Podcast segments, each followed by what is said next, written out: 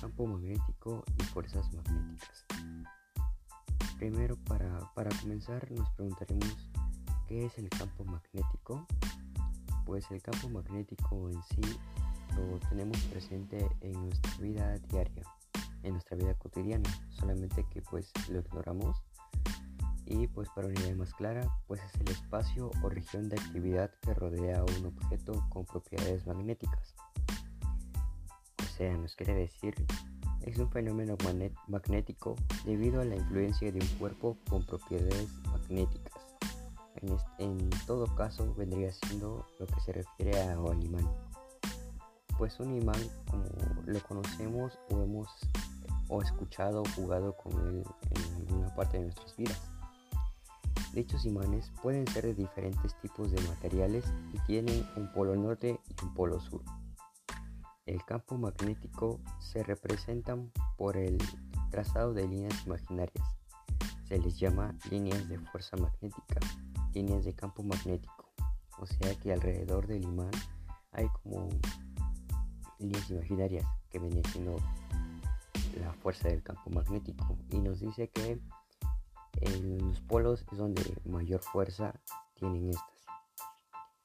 En los imanes y sus polos, ahí en sus polos la fuerza del campo magnético es mayor, como había comentado. Cuando acercamos los, por ejemplo, cuando acercamos polos diferentes se, se atraen y en caso contrario, cuando juntamos los polos iguales, estos se repelen, caso contrario al anterior. Las características de un campo magnético, las más relevantes vendrían siendo que pues tienen un polo norte y un polo sur, como ya he comentado. Como ya mencioné, los polos opuestos se atraen y los iguales se repelen.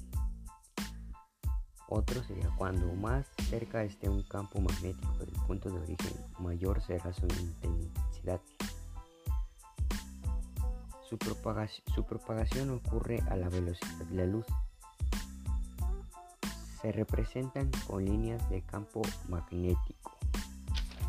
Y pasaremos a lo que es sus aplicaciones. Así rápidamente, pues sus aplicaciones del magnetismo muchas y están presentes en nuestra vida diaria, siendo componentes de muchos objetos y aparatos como las bandas magnéticas de las tarjetas de crédito, los audífonos, bocinas, brújulas, los teléfonos, los motores eléctricos, refrigeradores, el tren bala, entre otros.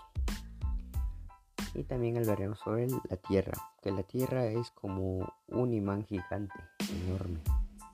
Y su campo magnético lo ocupan algunos seres vivos para orientarse durante sus emigraciones, como, como por ejemplo las tortugas, las ballenas, las aves, las mariposas, etc.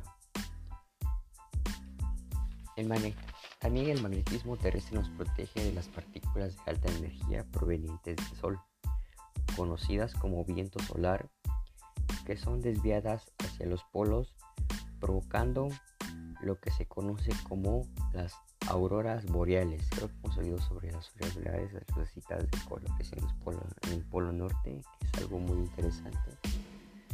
Y pasaríamos a hablar sobre las fuerzas magnéticas pues los polos magnéticos producen fuerzas magnéticas.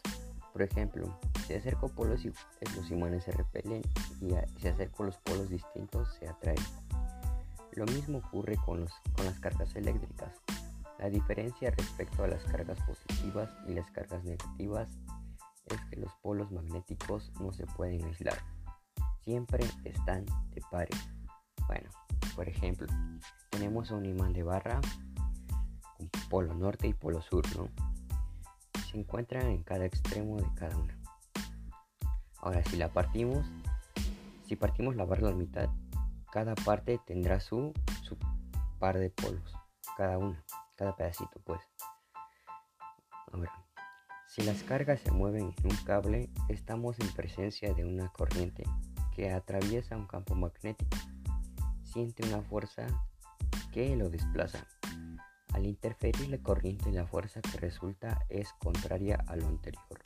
Este fenómeno permite movimiento mecánico a partir de una circulación de corriente. Y pues eso vendría siendo todo.